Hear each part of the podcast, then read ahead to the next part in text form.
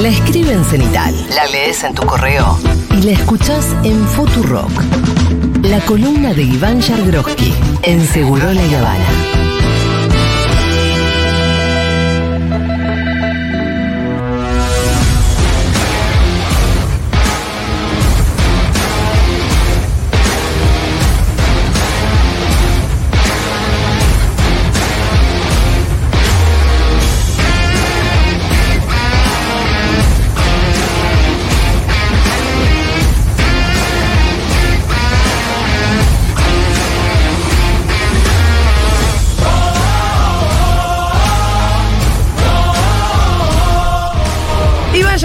Está en el estudio de Seguro La Habana. Efectivamente, es un Ya se hecho. hicieron las gastadas correspondientes. No, todavía nada. La verdad, No, ya está. siento que no. La gente quiere hablar de política. Siento que no. Tranquilo. Siento que no. Bueno, Bueno, bueno.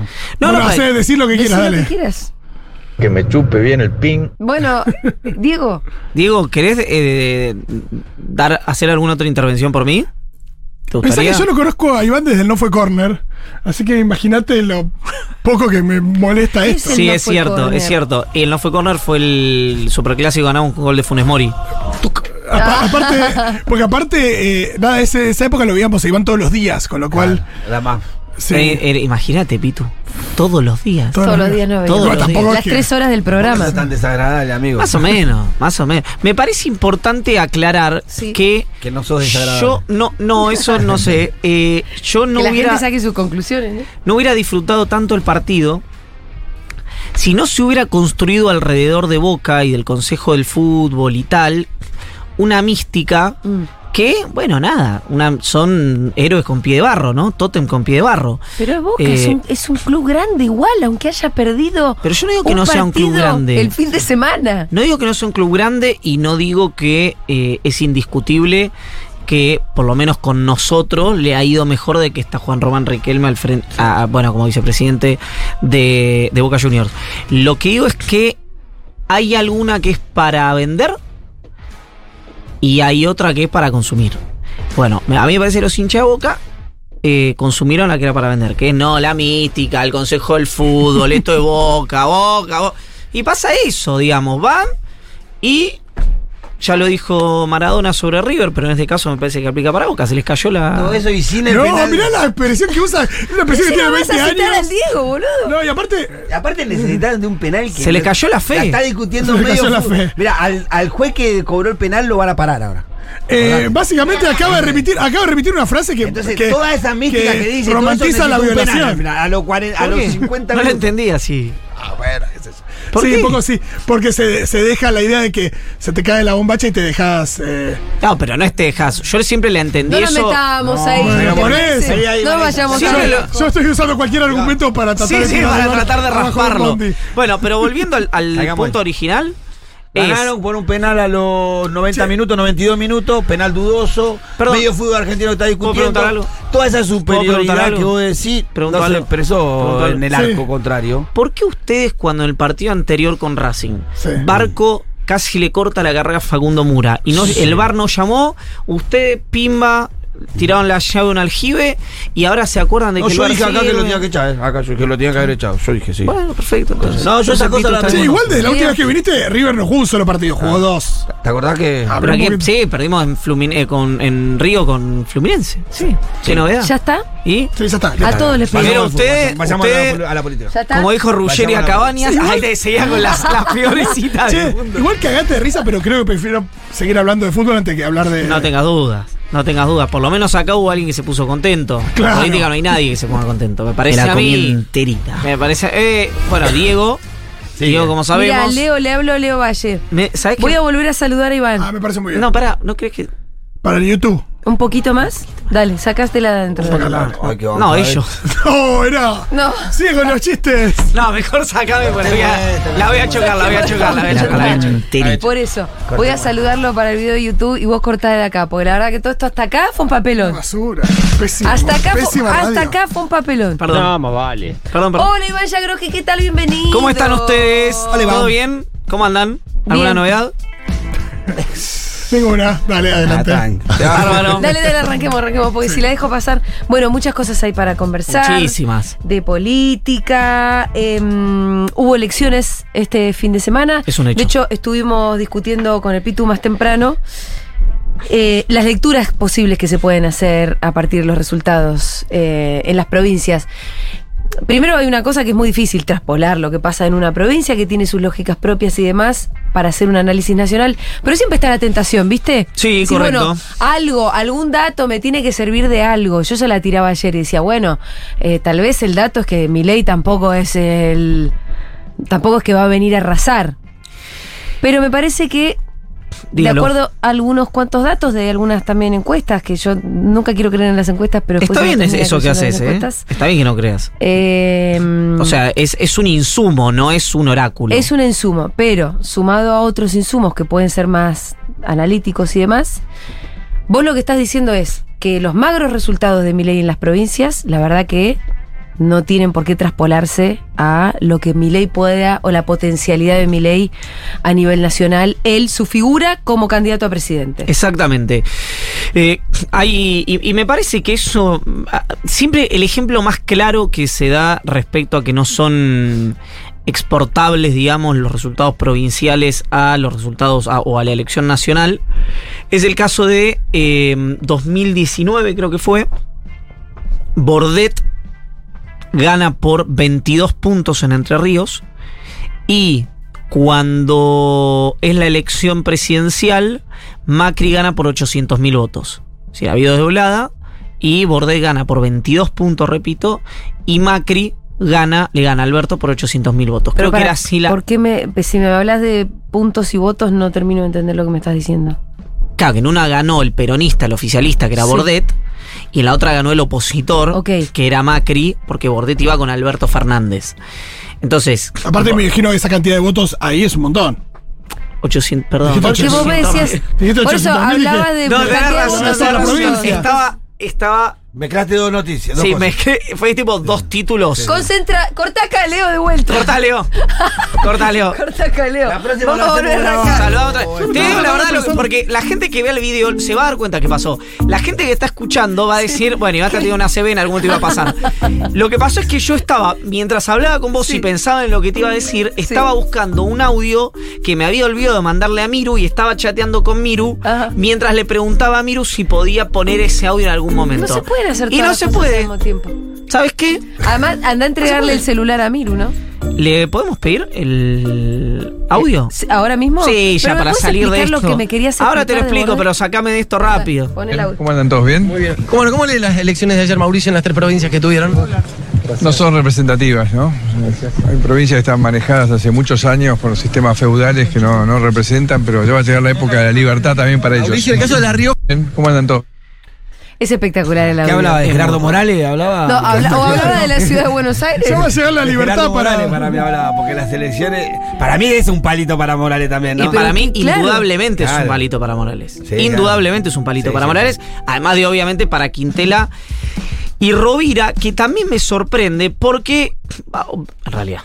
No sé si me sorprende, pero es uno de los nombres que siempre plantea eh, Horacio Rodríguez Larreta cuando habla del famoso 70%. Es decir, de los acuerdos que hay que hacer con los líderes provinciales, uno de los argumentos o uno de los nombres que eh, posiciona Rodríguez Larreta como esos que son opositores, o por lo menos no son oficialistas, con los cuales él podría conversar en caso de ser presidente para hacer las reformas legislativas que el país necesite y demás, es Carlos Rovira, que es el jefe indiscutido pro- eh, provincial, digamos, de la Hace de- de 20 años. Misiones.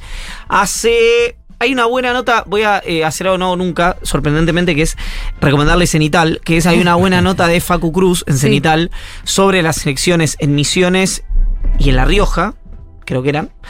Eh, y ahí cuenta desde el regreso de la democracia La historia de. la historia de Misiones, cómo es Ramón Puerta, cómo Rovira se emancipa, cómo crea, digamos, eh, el poder provincial, etcétera, etcétera, etcétera.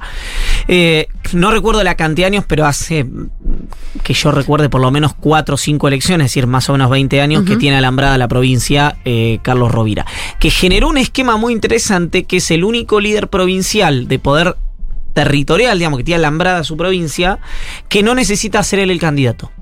Claro. Que él armó un esquema institucional, si querés, partidario institucional, Sí. que, que fue Herrera Guad, que ahora es Pasalacua, que mañana será otro, alguna vez.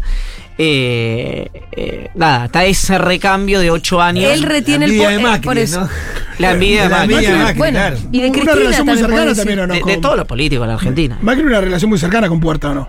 Muy cercana. Sí, claro, Sí, claro. sí. Pero, pero eh, digo, es interesante porque decíamos la envidia de Macri, también podemos decir la envidia de Cristina con distintos tipos de problemas, que es el mismo.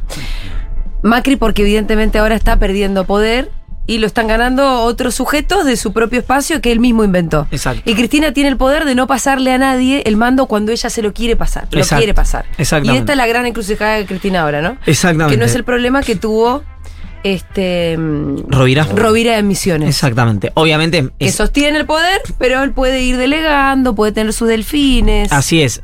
Uno, por supuesto, sin desmerecer en lo más mínimo, digamos, lo que es, es muy difícil una construcción provincial, eh, pero obviamente hacer eso eh, con la presidencia de la nación, que tiene tasa a tiro del escrutinio de los medios permanentemente, de la justicia permanentemente, etcétera, etcétera, eh, obviamente es mucho más difícil. Pero decía Macri, a mí me parece interesante porque hay una percepción de cierto digamos, donde, donde marida cierto progresismo urbano y mm, podemos decir que Ma- ¿al- alguien se enojaría si digo que Macri es de derecha.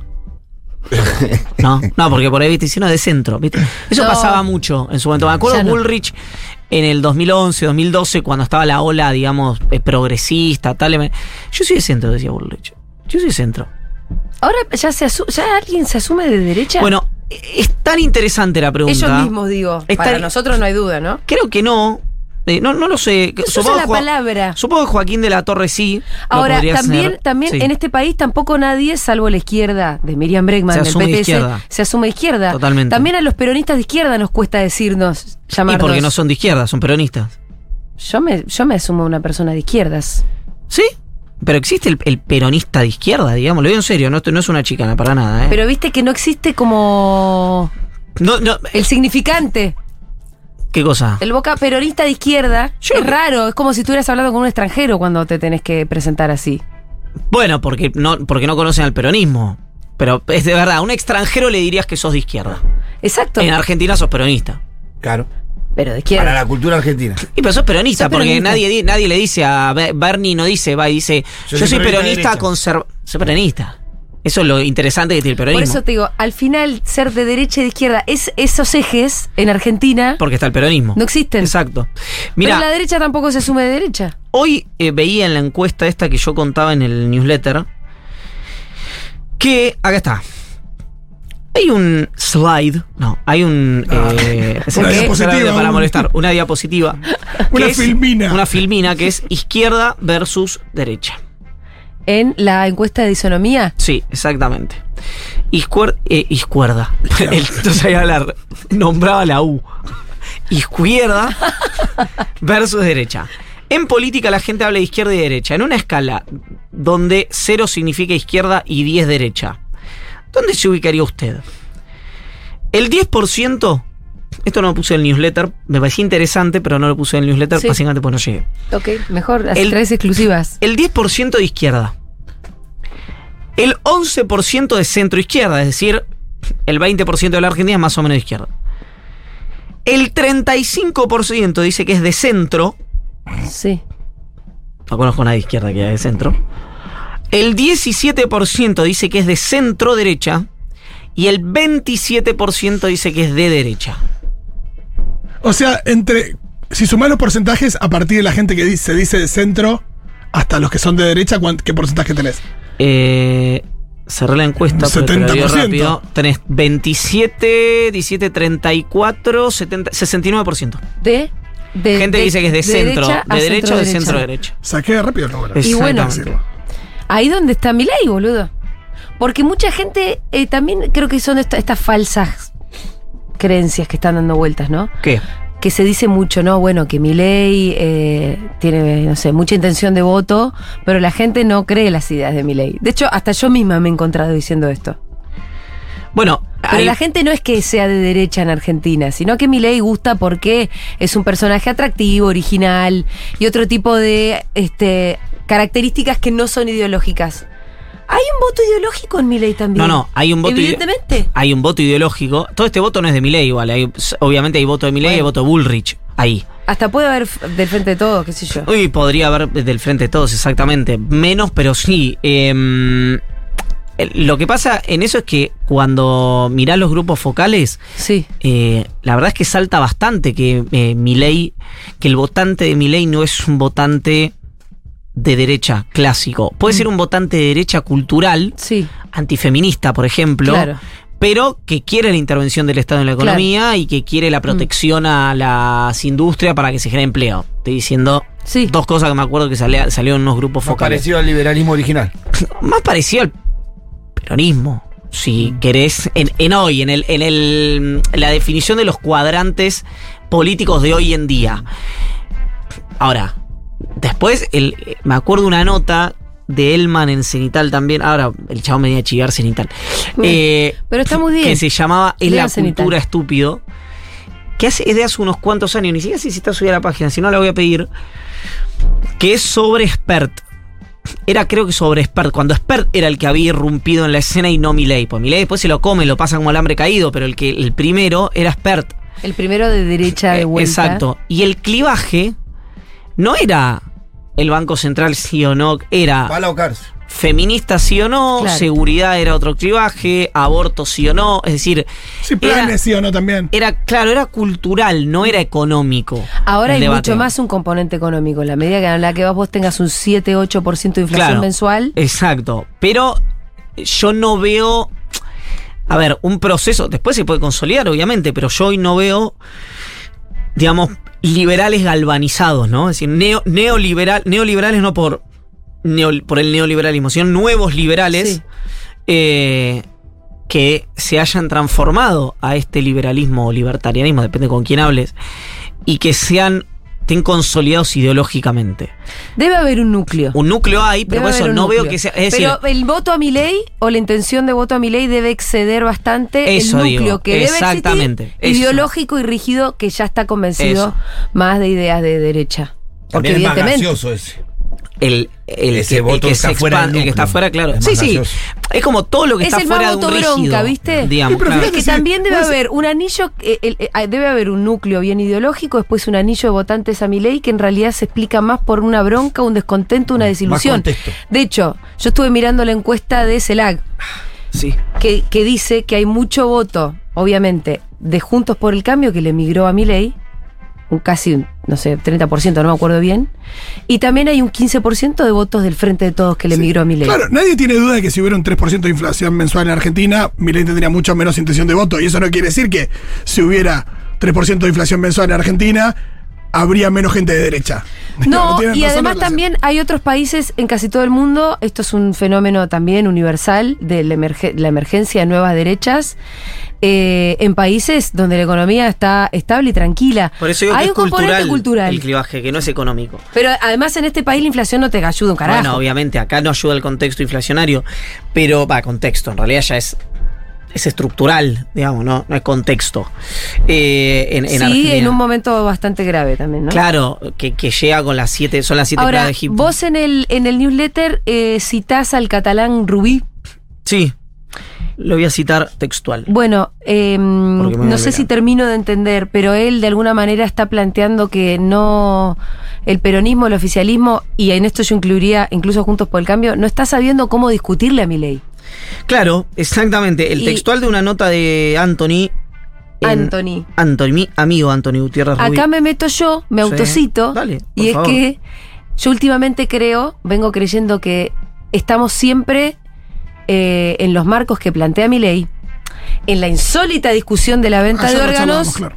yendo a pedirle datos al Incucay, ¿entendés? Cosa que es insólita, al Incucay para poder discutirle a mi ley si este, lo que él plantea de, de la venta libre de órganos tiene algún asidero o no. Entonces Sí. todo el tiempo en un marco bastante descabellado que plantea mi ley. Ahí es donde yo el otro día medio en un... eh, a propósito, exabrupto, dije que era un señor con ocho que vivía con ocho perros y que estaba enamorado de la hermana. Porque creo que para mí hay algunas características personales de Milei que también deberían alarmarnos. Además de todo, todo el tiempo estar discutiéndole en las, las propuestas de él. Eh, pero bueno, y después, y Pañi ayer en el país publicó una nota que hizo mucha referencia a algunas No cuestiones la vi, vi el recorte en tu Instagram. Eh, Eh, o sea, el, párrafo en tu Instagram, no leí la Pero nota. quiero decir, yo, en, en mi propia desesperación, fue que dije, yo quiero hablar también de lo que a mí me parece un desequilibrio eh, de algún tipo de salud mental de mi ley, porque a mí me, por lo menos me llama la atención que nadie lo diga, y sobre todo porque creo que tiene que ver con pruritos eh, o falsos escrúpulos. Pero para mí hay que decirlo. Pero porque sobre todo creo que nadie está sabiendo cómo discutirle a mi ley. Porque Sí, al final que- se pierden las discusiones. Uno podría decir, no esto. Eh, vo- vos como trampolín para, para generar la conversación, digo, de eso, Sí. que vos eh, lo planteas y yo coincido con tu encuadre, Ajá. y de hecho es lo que dice Anthony también, digamos, la cita, eso lo tendría que hacer o lo tendría que definir. No, vos no lo tenés que hacer, ¿eh? sino quien debería hacer eso centralmente es la política. Sí, claro, claro. que obvio. está, viste que es, no quiero, eh, eh, viste, cargar las tintas contra nadie en particular, pero sale Milei a decir esto y te dicen, no, bueno, la idea de, los, de dolarizar de Milei es como, venta de órgano, bueno, pero Milei es... No, no, tenés un señor que se comunica, lo vi por vos, se comunica con una tarotista para hablar con su perro muerto. Eh, le dice la jefa a la hermana, eh, esto lo lo yo, digamos, tiembla a la hora de eh, dar un discurso. Se pone muy violento Eh, cuando alguien le repregunta la más mínima cosa. Esa- e- es evidente que hay ahí eh, un aspecto eh, mínimamente para abordar, porque esto aparte, Argentina en eso es muy de cabotaje, digamos, ¿no? Es muy es muy eh, eso es muy de cabotaje. Pero esa discusión se dio en Estados Unidos con Donald Trump, porque decían, che, y Donald Trump hablaba, miréis, con Adenauer. Traigan a ese estadista, Churchill. Dicen, decía, che, este señor va a tener el botón rojo, el botón nuclear, a tiro. Sí. ¿Qué onda? Acá, por suerte, somos lo suficientemente ricos como para no ser invadidos y lo suficientemente pobres, eh, lo suficientemente ricos para no ser invadidos, lo suficientemente pobres como para no invadir a nadie. Con lo cual, viste, va a pasar por mitad de tabla. Sí, pero el problema es que Pero estamos tenemos- nosotros adentro. Sí, estamos adentro y tenemos una economía muy frágil. No es la economía de Estados Unidos ¿Viste que la charla? resiste, cual- resiste a cualquier loco. ¿Leíste la charla des- desmentida por masa que cuenta Berbisky No, el domingo? El domingo Berbisky cuenta una charla entre. entre Larreta y Massa, que, lo, que, Massa desmiente esto, todo esto dicho por Berbisky, en el que, cito de memoria, Larreta le dice a Massa, ojo que podemos entrar nosotros al balotaje con Milei y ustedes quedan terceros. Y que Massa le dijo, y si vos entras al balotaje con Milei, perdés, lo perdés, gana Milei, a los dos meses vuela todo por el aire y volvemos nosotros. Que esa es una conversación que, según Berbisky, tuvieron Massa y Larreta, que Massa desmiente, que dice, nada, mentira, está, Es está, alardeando. Sí. Dice en inglés Massa, se está blefeando. Eh, hay algo también de. Hay algunos actores en el sistema político, en el dispositivo de Larreta y en el frente de todos, que ven eso como una posibilidad. Que dicen, che, para, antes que gane alguien con estas ideas, pero con cierta muñeca, con cierta habilidad política, bueno, si llegado el momento en el que tenés algún tipo de manera de terciar en esa definición, y preferible que gane el, el- el original y no la copia. preferible, el, famoso, el cuanto peor, mejor en un punto. Bueno, ahí po- podría ser una lectura esa, Pero que un es poco. una eh, la- es un poco. Bueno, históricamente criticada a la izquierda. que ¿no? caiga la bomba para volver a construir sobre la tierra arrasada. Claro, ha- hay algo de eso en ese análisis que, repito, Massa desmiente haberlo dicho él, pero no, mi- no, no importa si lo dijo Massa, importa que hay gente que sí lo está Si no lo pensando. dijo Massa, lo está pensando Berbisky. digamos. Claro. El diálogo Sí, pero- en alguna Pero que cabecita se existe. en el análisis que para que huelen dos años. La gente. Dos meses. gente que en, en dos meses, en dos años, en dos semanas, hay gente que la va a pasar. Muy, Pero por muy supuesto. mal. Pero, pero es un Me parece perverso cualquier compañero o militante del frente de de cualquier fuerza que diga llamarse peronista o progresista, pensar de esa manera.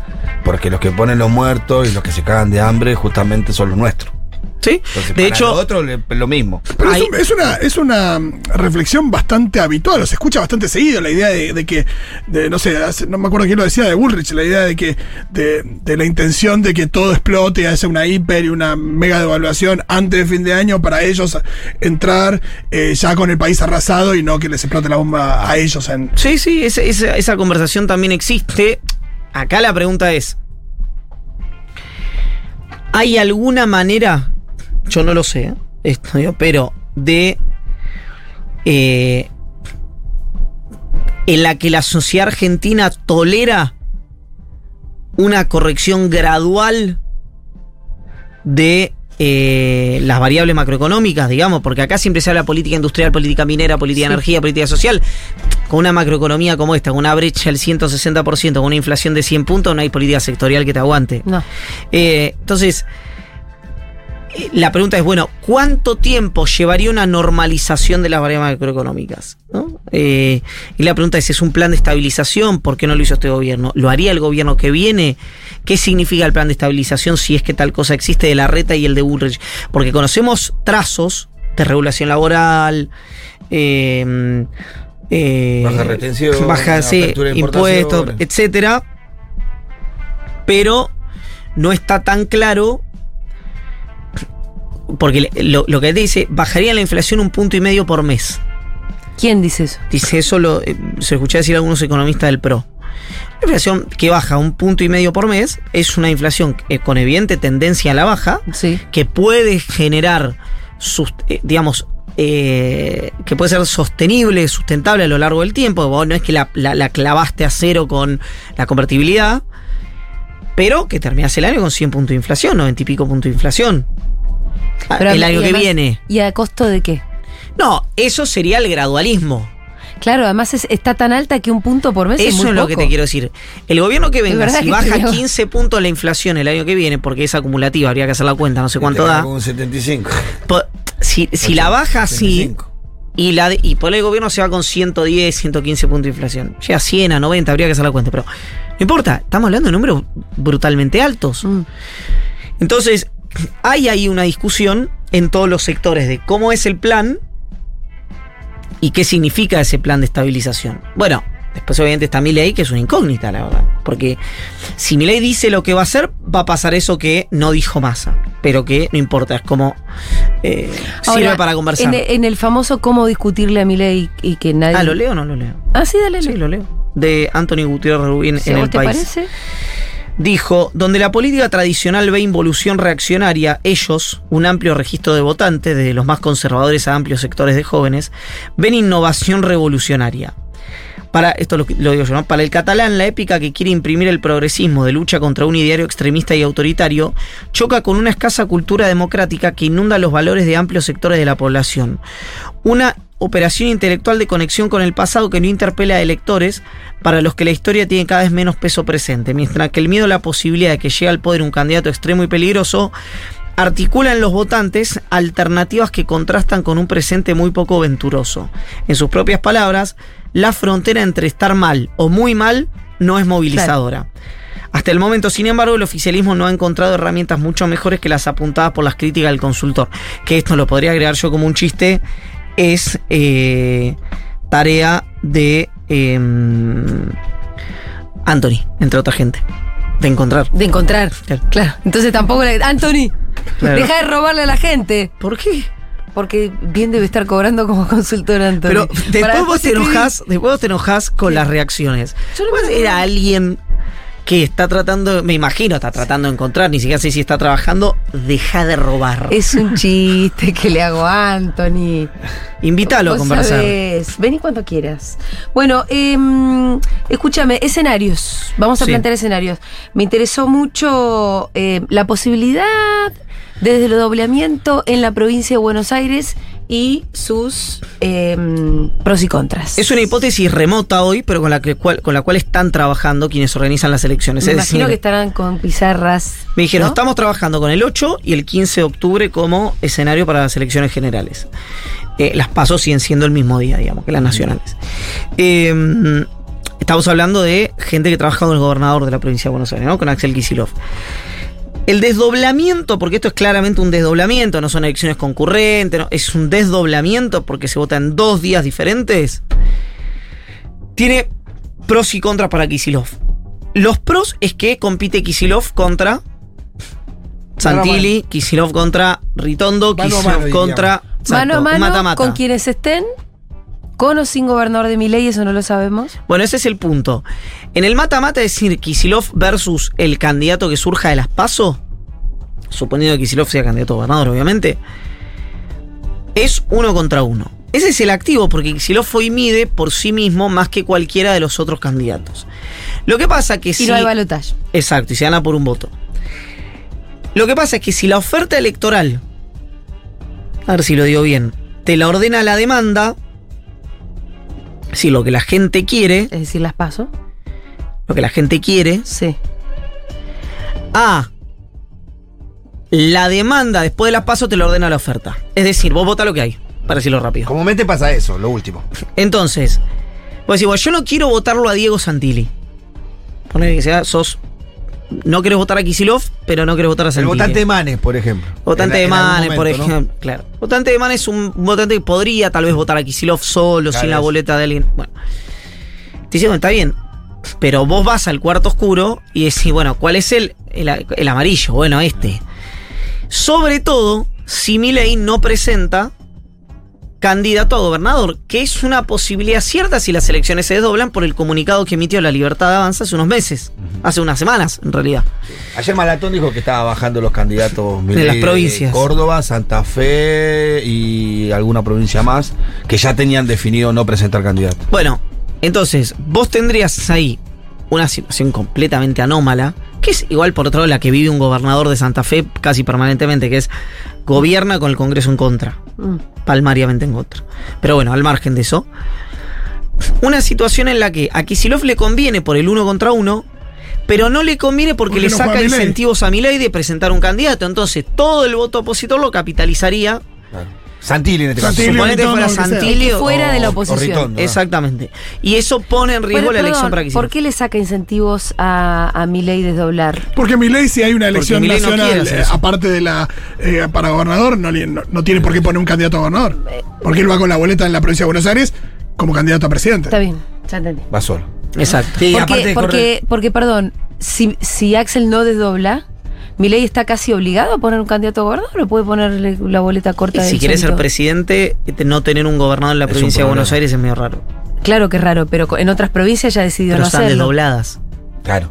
Por eso, si no está desdoblada, en- en- necesariamente tiene que inventar un candidato a gobernador ahí. Exacto. Sí, sí. Sí. Exactamente. Sí, porque si no queda la, la, la, la, la- La boleta. la for- la boleta corta. Igual, cada boleta que igual todos votan la primera parte de la boleta y hay que ver, ¿no? Em, algunas de las cosas que surgen de la encuesta que vi yo de la CELAC A ver. es que Cristina obviamente es la que sintetiza, Cristina además, y creo que desde la encuesta de isonomía, que vos también lo decís en tu newsletter, también surge esto, que es que Cristina increíblemente, por todas las que pasó, sigue teniendo una imagen positiva bastante alta. Sí. Digo, después de ocho años de gobierno, después de que le tiroteen con de todo, de miles de causas y todo, Cristina sigue teniendo no solamente una imagen positiva alta, sino que esa imagen positiva también se traduce a votos, cosa que no le pasa a todas las imágenes positivas.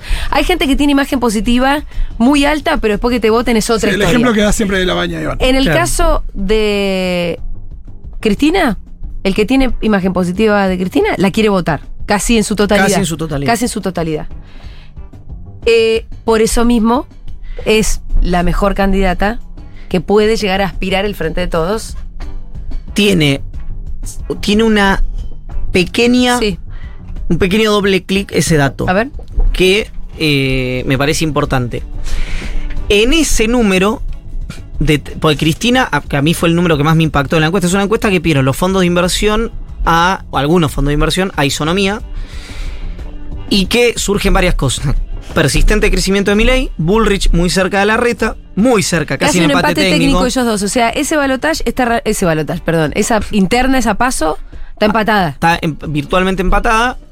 Y eh, en el frente de todos, Kisilov como el candidato más votado también casi un empate técnico con Massa, sin que ninguno reciba el apoyo explícito de Cristina Kirchner. Y no la están midiendo a Guado de. No, no, sin Cristina en la cancha. Y Guado de Pedro y Daniel Scioli más abajo que eh, Kisilov y que Sergio Massa. Digámoslo, mucho más abajo. Claro, porque recuerden, también es una encuesta que es cuando preguntan por nombre propio. Sí. S- mm, No por espacios. No, y seguramente ah, el candidato de Cristina, Claro, ahí ya es otra cosa. Ahí No, no es lo mismo Guado que Guado candidato de Cristina. exactamente, no es lo mismo Kisilov que Kisilov candidato de Cristina, etcétera, etcétera. 10 puntos más tiene que sumar, mínimo. Sí, Si hay no que ver cuánto, cuánto conta. ¿Por qué yo creo cada vez me hace más sentido que los candidatos no salen de masa Kicillof o Cristina? Porque, por más que la economía esté como esté, porque ya no hay tiempo para eh, hacer conocido a un candidato No. durante la campaña. No, no tenés Ya me parece a mí. Mm. Entonces, hay una situación para- difícil. tampoco para desarrollar un modelo muy, muy acabado. O sea, necesitas a alguien que con mirar ya represente un modelo. Exactamente. ¿No? A menos que Cristina vuelva a hacer lo que ya hizo sin tener aspiraciones de triunfo, solamente para dejar, si Cristina, por ejemplo, vuelve a postularse, esto es un invento, ¿eh? lo Yo aclaro, escucho, es una yo te hipótesis. escucho, Dios te escucho. Vuelve, vuelve a postularse como candidata a vicepresidenta. Con Guado de Pedro candidato a presidente. ¿Sabes? No va a pasar esto. Estoy diciendo alquimia insólita. Sí. Pero para estar en la boleta, no, no, ser, no ser ni diputada ni senadora, lo cual sería medio raro, porque sería candidata a senadora en ese caso. Eh, pero para re- intentar retener la provincia de Buenos Aires y dejar parado, por ejemplo, a Guado de Pedro, bueno, ahí habría un escenario el cual tendría sentido que ya sea candidata. Si no es candidata, lo más lógico sería o senadora nacional por la provincia de Buenos Aires o presidenta de la nación, digamos, ¿no? Lo que estoy diciendo yo, repito, es una alquimia que no va a ocurrir. Lo pongo para jugar con el absurdo. Ahora, Cristina, de, esos, de ese 37% de positiva, yo dije, che, pará, dije, no, si Cristina le marida casi al 100% su positiva con intención de voto, ya tienes 37 puntos de intención de voto, no importa, 35, 34, dice, no, la positiva positiva de Cristina, que te dice positiva, son 25 puntos.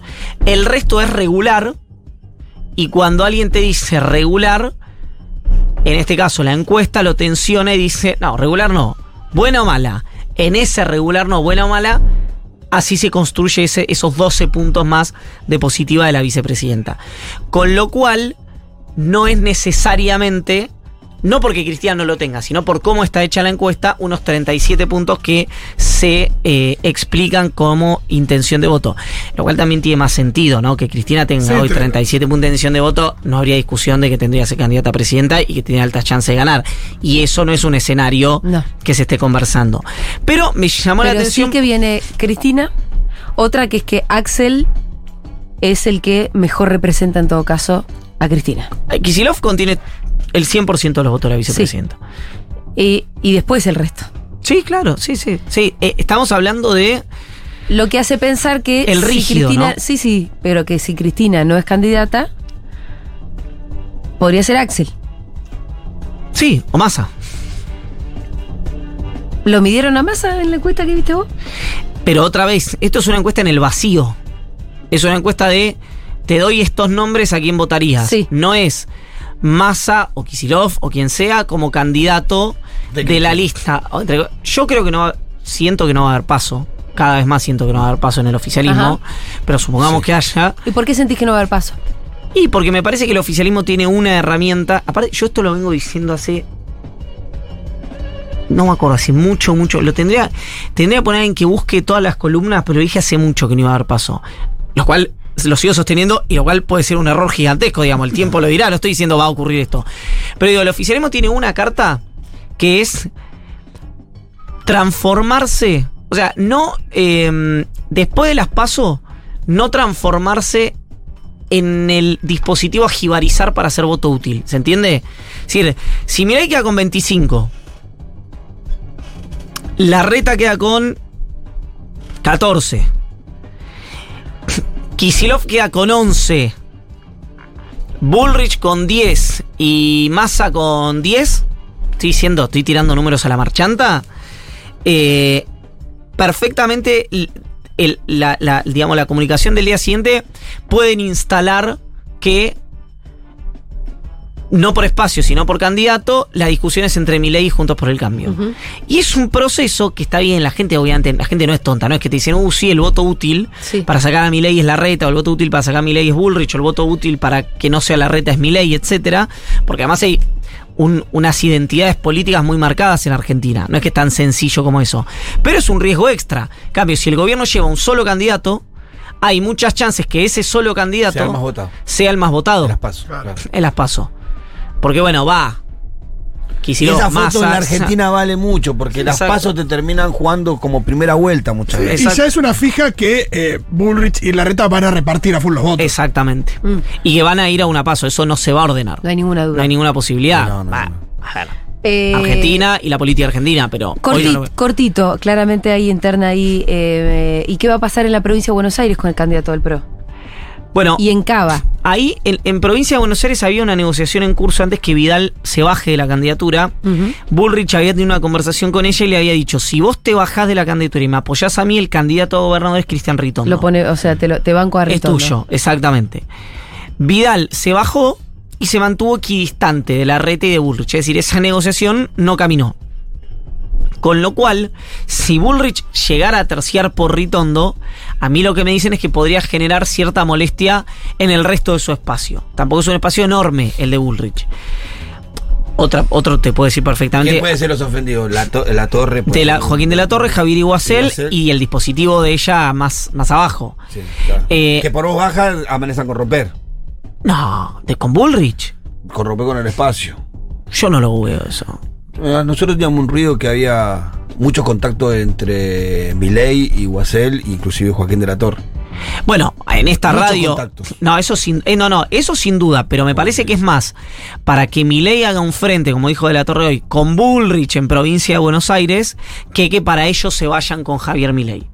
Hoy, de hecho, Joaquín de la Torre lo dijo en esta radio. No sé si lo había dicho alguna vez. Dijo, estamos trabajando para un frente con Milei en la provincia de Buenos Aires. De la Torre, además, eh, con la decisión de Vidal de no apoyar a Bullrich, cobra especial relevancia en este espacio político. ¿Por qué? Porque de los que hay, los que, entre comillas, de los que le quedan a Bullrich, es, yo no lo descarto ni a Ritondo ni a Grindy, te estoy diciendo de los que hay en el escenario.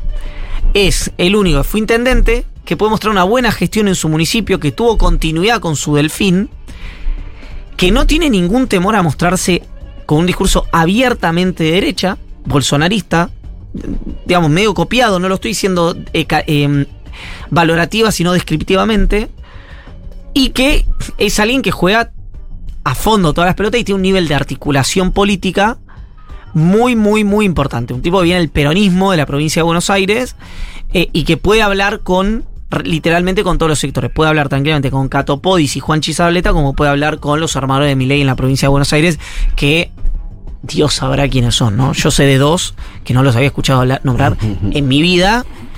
En mi vida los había sentido nombrar. Bueno, Maslatón ayer dijo que, que, que a Milei, que el problema que tiene Milei es que le venden un buzón en cuanto a los armados. Que él se sentó a hablar con, con Javier y que Javier le dijo, mirá, tengo armado 23 de las 24 provincias y le empezó a revisar los armados, los, los investigó a todos y le dijo, de estos 23 te dejé parado 5 nomás. El resto no te sirve para nada. Bueno, de hecho, parte de lo que Maslatón había dicho en su momento, que uno lo tomaba como un personaje folclórico, digamos, terminó cumpliéndose.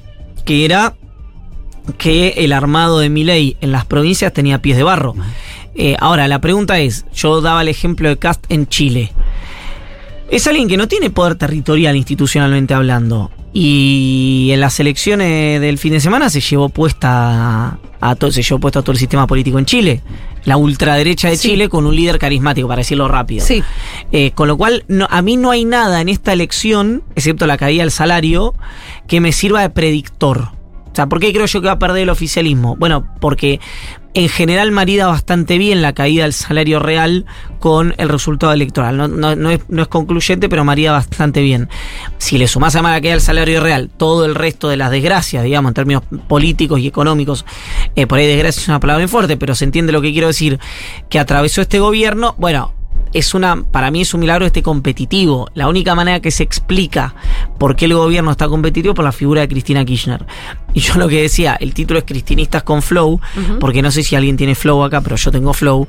Y cuando vos ves un partido, tenés un partido con Flow, tu vecino te lo grita. No, recién, recién hizo el segundo. Mbappé.